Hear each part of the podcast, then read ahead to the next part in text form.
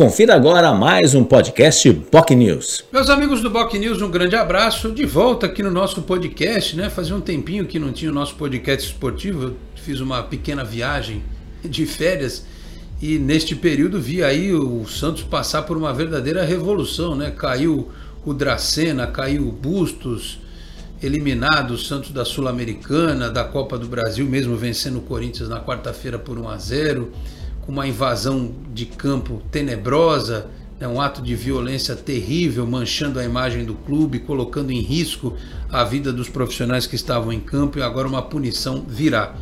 Santos que ainda não tem treinador, ou observa o Marcelo Fernandes, neste sábado ainda contra o Havaí fora de casa pelo Campeonato Brasileiro, que tem um novo gerente executivo de futebol, o Newton Andrade, que fez carreira especialmente no Internacional, foi campeão da Libertadores, campeão mundial, está aí fazendo o trabalho dele, buscando um treinador, ou a efetivação do Marcelo Fernandes. De toda forma, independentemente do que venha acontecer nas próximas semanas, o que importa é que o Santos faça um bom jogo e busque pontos contra o Havaí.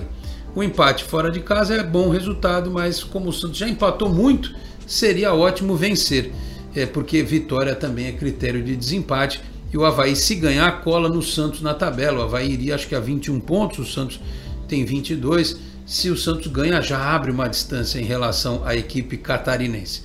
Então é preciso olhar para este campeonato agora. Contra times da parte de cima da tabela, o Santos sempre vai ter mais dificuldade. O Santos está em oitavo.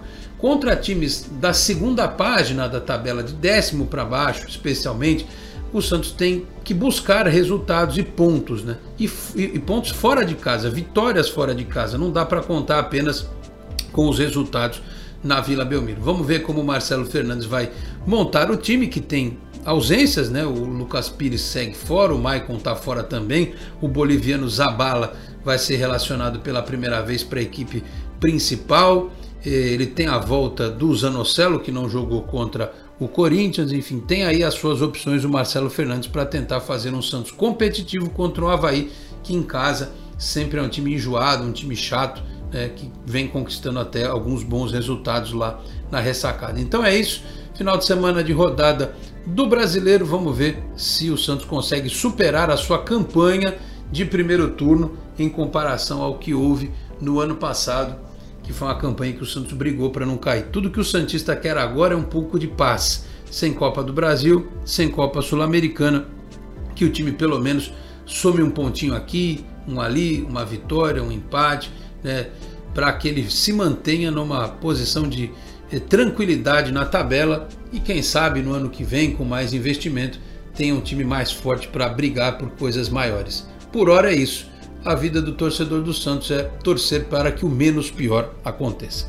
Eu vou ficando por aqui. Na segunda-feira a gente está de volta com mais no podcast e também no Esporte em Destaque pela Boc News TV a partir das 11h30 da manhã. Grande abraço a todos e até lá. Tchau, pessoal.